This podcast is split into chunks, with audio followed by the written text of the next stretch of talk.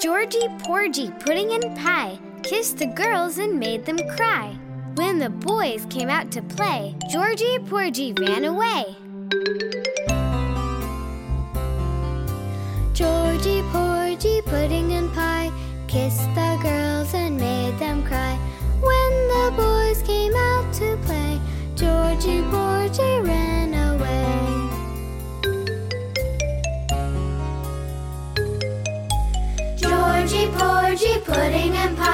Kiss the girls